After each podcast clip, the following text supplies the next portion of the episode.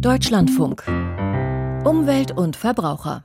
Immer häufiger werden beim Verkauf von Immobilien im Internet nicht nur Bilder gezeigt, sondern gleich ein ganzer Film, mit dessen Hilfe die Wohnung oder das Haus im Netz rundherum besichtigt werden kann. Das klingt praktisch, birgt aber auch Gefahren. Dieter Wulff berichtet. Ich stelle die Kamera einmal in eine Ecke, jeweils immer etwa 40 Zentimeter von festen Körpern entfernt und beginne zu scannen. Erklärt der Fotograf Alexander Voth.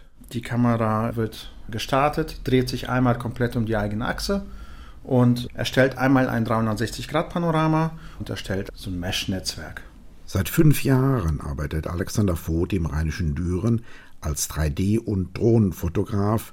Seine Kunden sind hauptsächlich Makler und Hausbesitzer, die ihre Immobilien besser präsentieren wollen um bei der Rundumfotografie nicht selber im Bild zu erscheinen, startet er die Kamera mit seinem Smartphone. Ich starte es jetzt mal. Wir gehen einmal aus dem Bild. Die auf einem Stativ montierte Kamera macht Rundumaufnahmen. Pro Immobilie werden so etwa 100, 120 Aufnahmen erstellt, die das System automatisch zusammenrechnet, erklärt Alexander Vogt. Wenn wir jetzt so ein Haus 120, 140 Quadratmeter nehmen, brauchen wir circa eine Stunde bis eineinhalb. Dann sind wir komplett durch, sodass der Nutzer in der fertigen Tour auch richtig die Treppe hochlaufen kann und sich komplett umschauen kann. Wie überall sonst ist der Trend zur Digitalisierung längst auch in der Immobilienbranche angekommen und das zeigt sich gerade jetzt, wo die Kreditzinsen in den letzten Monaten massiv gestiegen sind, meint der Fotograf. Meine Kunden sagen, dass die Nachfrage um 90 Prozent gesunken ist wo früher 100 Interessenten waren, gibt es jetzt nur noch 10 und von denen bekommen vielleicht nur zwei, drei überhaupt die Finanzierung für eine Immobilie.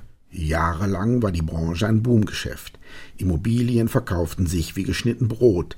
Das Haus oder die Wohnung aufwendig ins rechte Licht zu rücken war da nicht nötig. Das aber habe sich innerhalb weniger Monate drastisch geändert, meint Alexander Voth.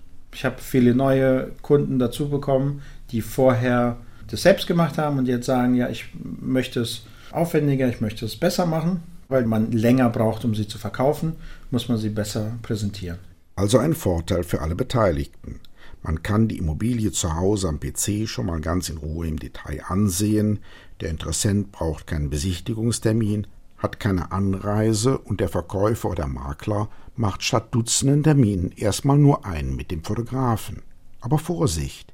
Wie überall im Leben und gerade auch im Internet ist der Betrug nur ein Mausklick entfernt.